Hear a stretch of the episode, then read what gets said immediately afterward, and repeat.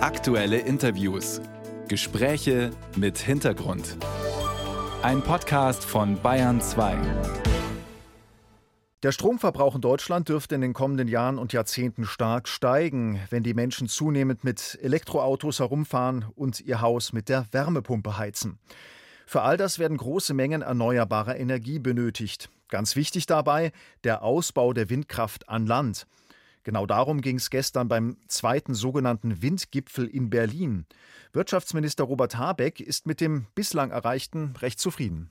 Wir haben im letzten Jahr 2022 einen Zubau von 2,1 Gigawatt Wind onshore bekommen.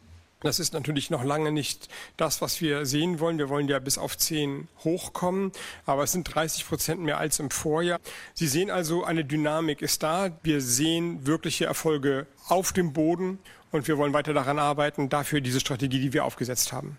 Allerdings muss das Ausbautempo noch vervielfacht werden, damit das Ziel erreicht wird, dass bis 2030 80 Prozent des Stroms von den Erneuerbaren kommt. Bislang sind wir bei etwa 50 Prozent.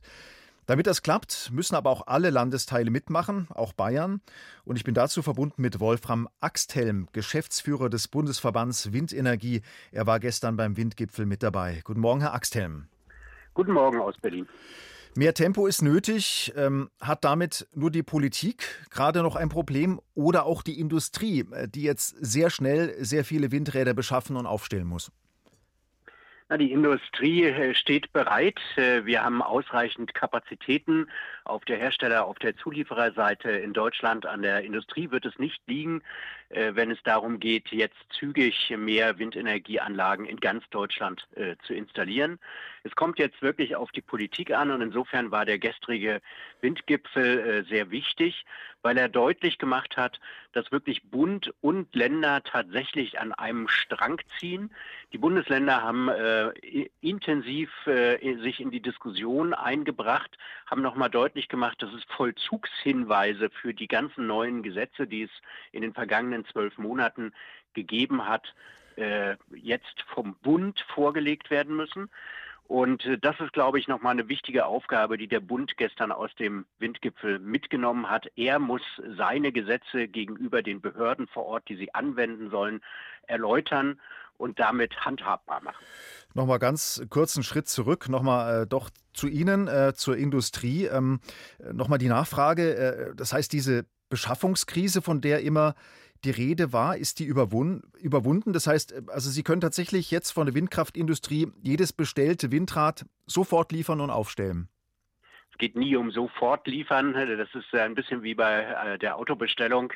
Äh, aber wir können liefern, sobald äh, sich die neuen Genehmigungen in den Ausschreibungen bezuschlagt werden äh, und dann in den Auftragsbüchern der Unternehmen wiederfinden. Die Kapazitäten sind vorhanden. Hier und da gibt es Lieferkettenprobleme, aber die sind nicht so groß, als dass daran der Zubau scheitern würde.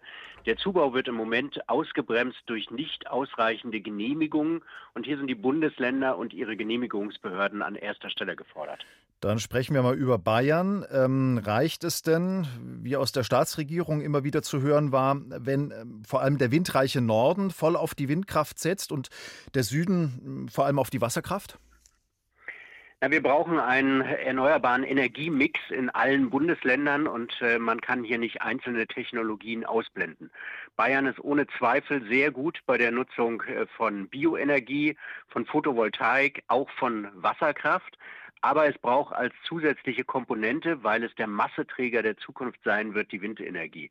Und hier äh, hat Bayern kräftigen Nachholbedarf, weil man in den letzten acht, neun Jahren äh, de facto den Zubau in Bayern zum Einbruch gebracht hat. 10H ist hier das Stichwort, aber das ist vielleicht gar nicht allein.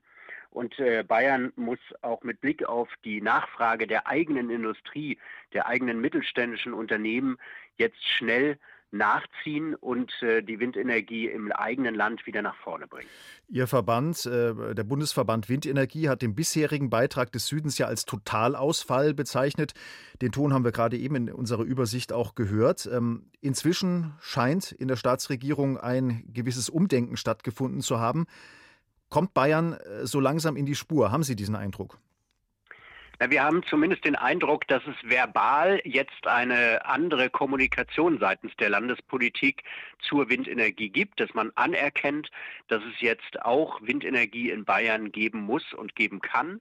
Das ist ein erster Schritt, aber jetzt geht es darum, mehr Tempo auch in die Behörden vor Ort zu bringen, den Kommunen vor allem mehr Möglichkeiten zu geben, zu sagen, ich möchte und äh, dass man dann das Signal gibt, du darfst. Äh, hier wird die Bundesregierung selber noch eine positive Gemeindeöffnungsklausel auf den Weg bringen.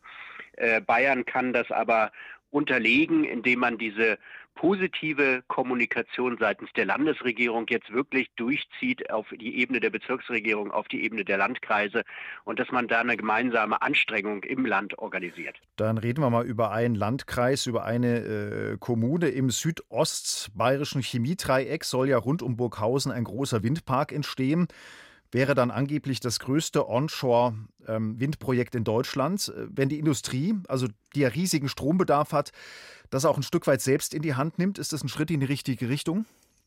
Das ist genau das, was wir jetzt brauchen. Diejenigen Akteure, die sagen, ich möchte meine Produktion dekarbonisieren, also klimaneutral machen, die müssen jetzt vorangehen, aber die müssen vor allem in die Lage versetzt werden, dies auch zu dürfen. Und dafür wird der Bund den Rechtsrahmen noch einmal anpassen.